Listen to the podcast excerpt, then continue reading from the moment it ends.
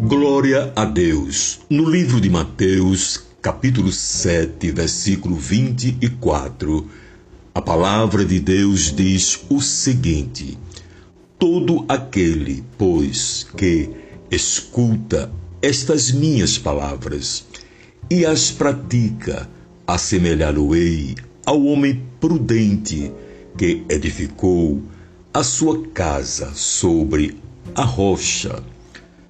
Jesus contou essa poderosa história para enfatizar a importância de edificarmos nossas vidas no sólido alicerce da obediência à Sua palavra.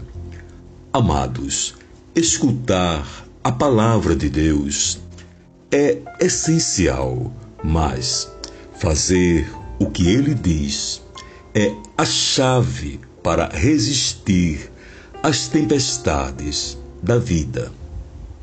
Nunca é tarde demais para recomeçar a edificar sobre a rocha. Lembre-se, quando a sua volta está desmoronando, Deus é a rocha em que você pode firmar-se e vencer. Que Deus vos abençoe. Amém.